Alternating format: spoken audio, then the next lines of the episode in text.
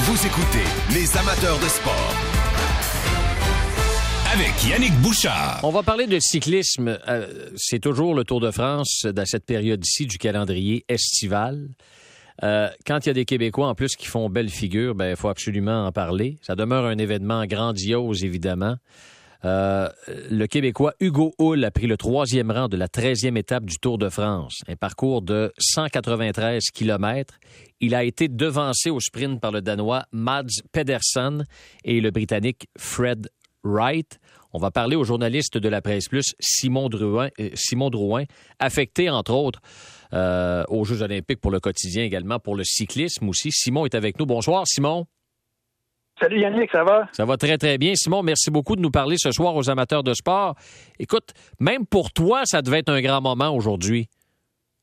Ah oui, pour être honnête, euh, j'écoutais l'étape, puis euh, déjà de voir Hugo dans cette échappée-là, euh, dans, cette échappée royale, je dirais, avec des coureurs vraiment de très grand calibre. Mm-hmm c'était déjà euh, c'était déjà vraiment intéressant à voir. Puis euh, chapeau à Hugo de se glisser dans cette échappée-là. Puis plus ça allait, plus euh, plus ben, plus les chances que, que cette échappée-là se rende jusqu'au bout, qu'il n'y ait pas un sprint avec tout le peloton était était de mieux en mieux. Puis à quoi 10 km de l'arrivée, Hugo était s'est isolé avec trois autres coureurs. Fait que avec deux autres coureurs, pardon, qui et à un moment donné, c'était rendu clair qu'ils allaient se rendre jusqu'au bout. Donc, vraiment, vraiment un final enlevant. Là. Puis euh, oui, euh, j'ai suivi Hugo depuis quand même longtemps, donc de le voir dans cette position-là, une possibilité de gagner une étape du Tour de France, c'était vraiment, euh, ça a été vraiment un beau moment. Simon. Explique un peu aux auditeurs, aux auditrices, qu'est-ce que ça représente pour un cycliste de chez nous de pas de remporter, mais de terminer hmm. troisième d'une étape du Tour de France. Il y en a qui vont dire, ouais, il n'a pas gagné, il a fini troisième. Un instant, là, c'est la crème de la crème qui l'affronte. Ben oui, absolument. Là, c'est premièrement, ben, c'est tous les meilleurs cyclistes au monde sont là. Euh, puis tous les meilleurs cyclistes au monde sont à leur meilleur niveau. Là. Tout le monde se prépare pour le, mois de juillet, incluant Hugo Hull. Il faut considérer que Hugo euh, fait quand même partie de des meilleurs cyclistes au monde. On dit que c'est euh, c'est un lieutenant. habituellement, Hugo a un rôle un peu plus d'équipier, donc va aider des, des leaders qui vont euh, soit tenter de gagner des étapes ou être bien placés au classement général. Cette année, dans son équipe Israël Premier Tech, mais son celui qui aurait pu être le leader, Jacob Fulsang, et bon, a perdu beaucoup de temps. Donc Hugo a maintenant plus de liberté justement pour se glisser dans des échappées et jouer sa propre carte. Donc euh, Bon, finir troisième, et écoutez, celui qui l'a battu, c'est Mads Pedersen, un Danois champion du monde en 2019, un, vraiment, c'est un champion. C'est un, un, gars qui est, qui est, très bon dans les classiques d'un jour. Euh, euh, un gars qui a un très bon sprint. Donc, euh, à l'arrivée à, un kilomètre, on savait bien qu'Hugo, les chances qu'il batte euh, tant Pedersen que Fred Wright. Fred Wright, c'est aussi un gars de, de, classique, un Britannique, un jeune Britannique très talentueux.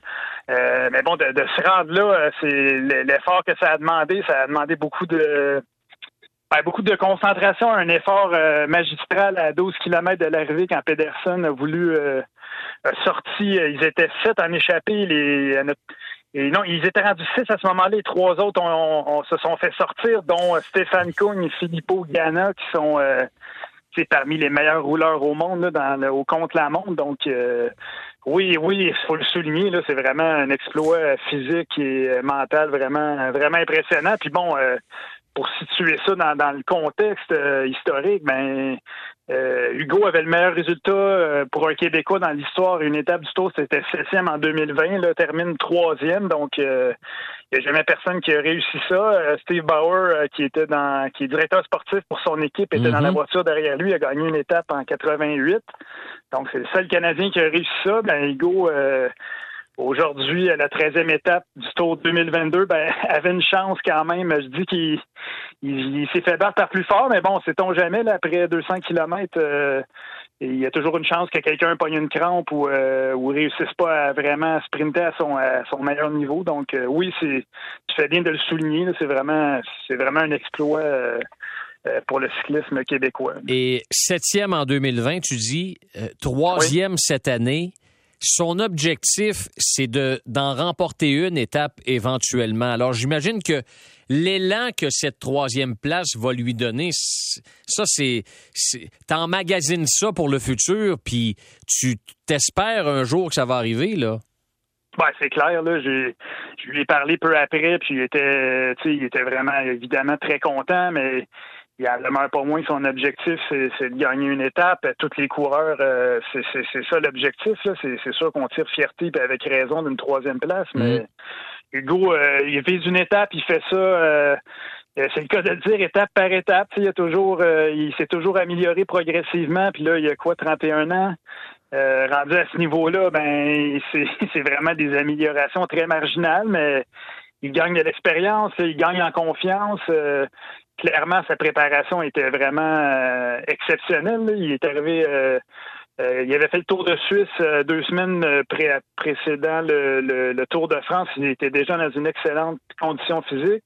Puis il arrive au mois de juillet, bang, il est vraiment à son meilleur. Donc, peut même, en, ce moment, c'est sûr qu'un gars comme lui, il, doit vouloir profiter encore de, de ces, de ces jambes-là. Euh, ah il, reste quand même quelques étapes où il, où il peut, il peut se démarquer. Donc, euh, pourquoi pas, même cette année, euh, gagner une étape. Je parlais à Steve Bauer. Steve disait aussi qu'il pense que Hugo a le potentiel de gagner une étape. Bon, il y a plusieurs facteurs après qui doivent entrer en ligne de compte, dont la présence de tes collègues d'échapper, si tu trouves contre un, ancien champion mondial, évidemment, c'est plus difficile, mais oui, je pense que, Hugo, euh, c'est ça qu'il vise, puis euh, il s'en approche graduellement. Simon Drouin de la Presse Plus, merci beaucoup de nous avoir parlé de cette extraordinaire performance d'Hugo Hull, troisième rang de la 13e étape au Tour de France. Fallait le souligner et euh, tu étais le candidat parfait pour nous en parler. Merci Simon, bien apprécié. Merci beaucoup. Bonne soirée. Salut, bonne soirée. Alors voilà Simon Drouin de la Presse Plus qui nous parlait de cette troisième place de la treizième étape euh, au Tour de France. Là, on va faire, la pause, puis au retour, je me fais plaisir un peu, puis je vais faire plaisir aux gens de Salaberry de Valleyfield.